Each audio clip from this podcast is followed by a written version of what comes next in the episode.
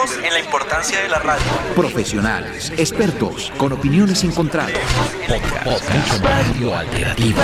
Radio Alternativa. Sigan sintonizándonos ya que después vendrán las emociones. La educación es una obra de arte.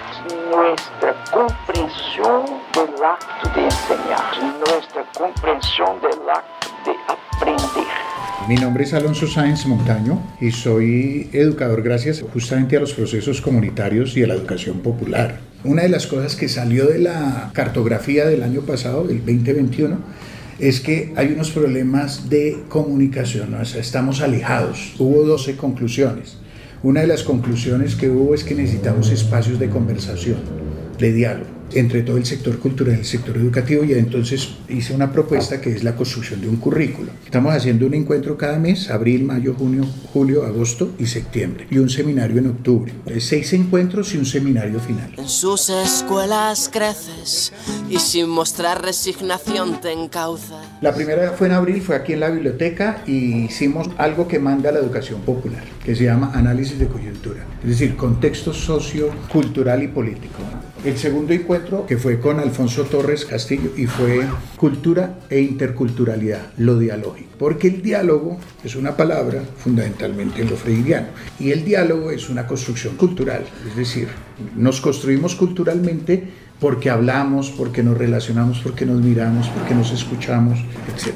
El tercero va a ser educación popular. Viene Lola Sendales a hablarnos de qué es la educación popular y cuál ha sido un poco su recorrido histórico muy rápidamente y cuál es la situación de la educación popular hoy. El cuarto va a venir un maestro que fue premio en el IDEP sobre un concepto que se trabajó hace años que se llama la ciudad educadora, la localidad educadora.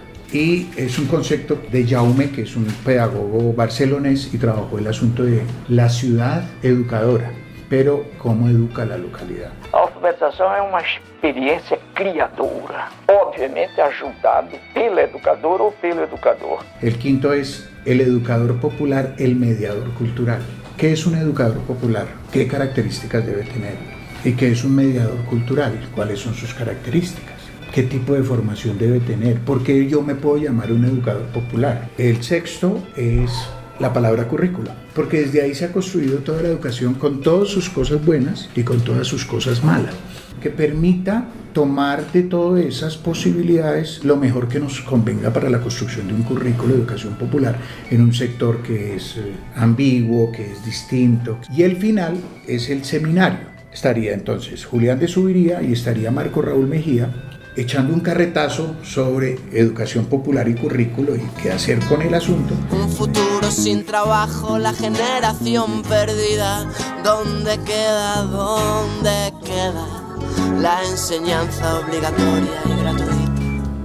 La idea es que todo mediador cultural, por definición, es un educador. ¿Cómo logramos vincular el sector educativo formal, las bibliotecas comunitarias y los literatos? Y podemos mirar que lo que estamos haciendo allá dentro de las paredes de los colegios, pero afuera en la plaza, tiene que ver con queremos construir ciudadanía que es un concepto también muy freiriano, para que nos acostumbremos a eso, a leernos.